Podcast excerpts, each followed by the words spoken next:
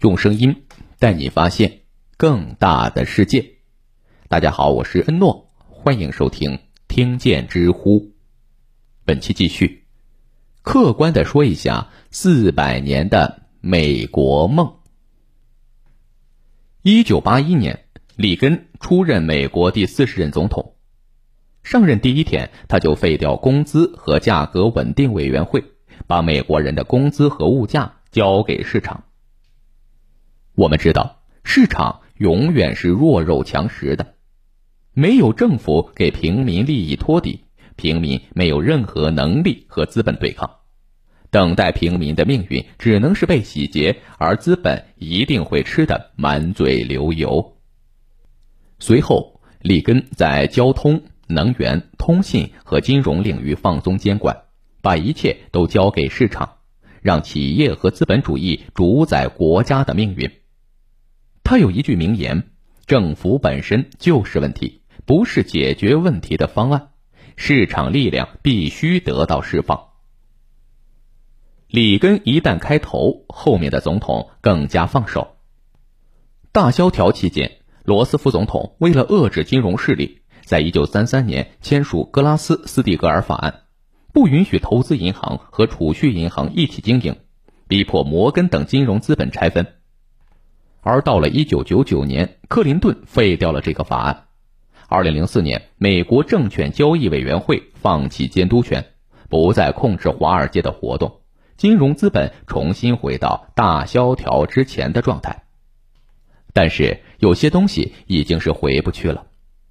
几十年来，美国把吃苦受累的制造业大量的转移到中国等发展中国家，本国只留下了金融、军工、科技、信息等支柱产业，这就是美国的产业空心化。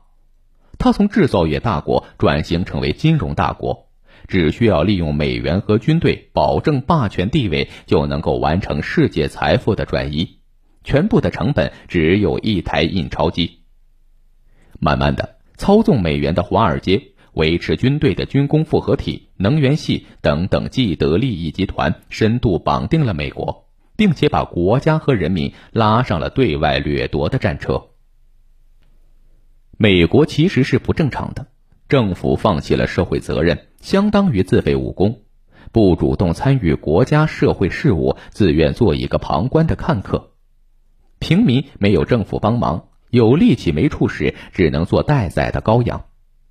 既然政府和平民缺席，那么一家独大的只能是资本。经常有人说，华尔街和军工复合体绑架美国，就是这个意思。美国其实已经不是一个国家，而是伪装成国家的公司。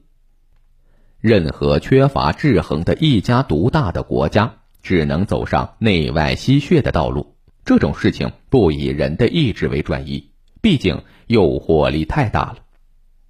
苏联是政府独大，导致腐败僵化；美国是资本独大，导致贫富分化严重。根据美国人口调查局的统计，二零一八年的基尼系数是零点四八五，贫富差距达到五十年来的最高水平。一旦达到零点五，就说明差距悬殊。美联储的报告说。一九八九至二零一八年，最富有的百分之十的家庭的财富总额从百分之六十上升到百分之七十，最富有的百分之一的家庭的财富总额从百分之二十三上升到百分之三十二，而最底层的百分之五十的家庭财富增长为零，家庭财富总额占比从百分之四下降到百分之一。换句话说，就是富的越富，穷的越穷。富人可以上金碧辉煌的天堂，穷人只能下十八层地狱。你这么穷，肯定是上帝抛弃了你。由于国家资源掌握在资本的手里，国家机器也必须向资本低头。总统只能做傀儡或者是同谋。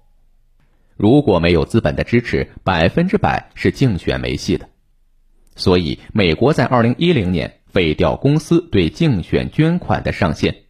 二零一四年废掉个人对竞选捐款的上限，民主竟然成为了金钱的游戏。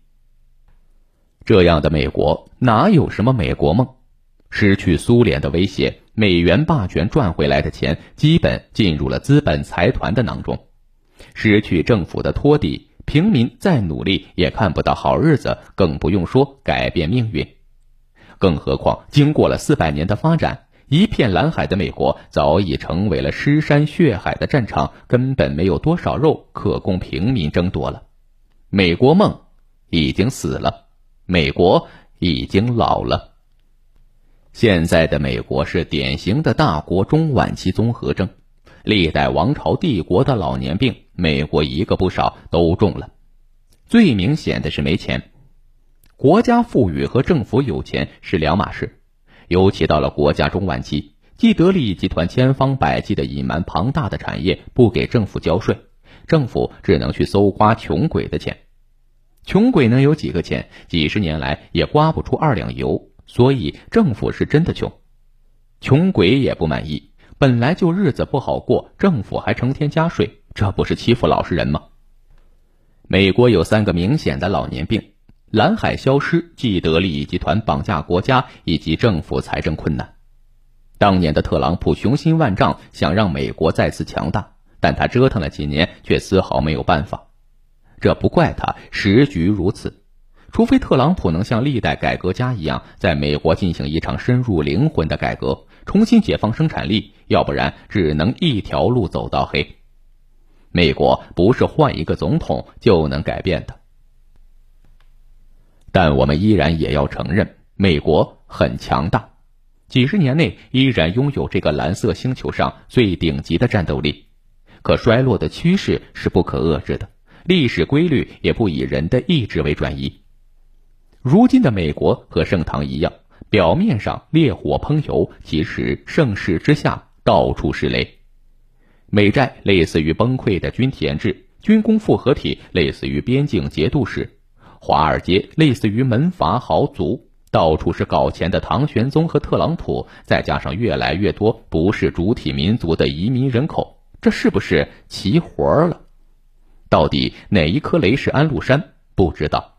当然，也不是说美国一爆发危机就要灭国，这是不可能的。哪怕雷爆了，缩回北美照样过日子。而是美国的雷一旦爆炸，必然导致美国经营多年的世界秩序崩溃，世界各国将从美元霸权中逐渐解脱出来，世界秩序将重新回到二战之前的状态。好了，以上就是这篇文章的全部内容。感谢收听，欢迎关注、订阅、点赞、转发。我是诺，我们下期再见。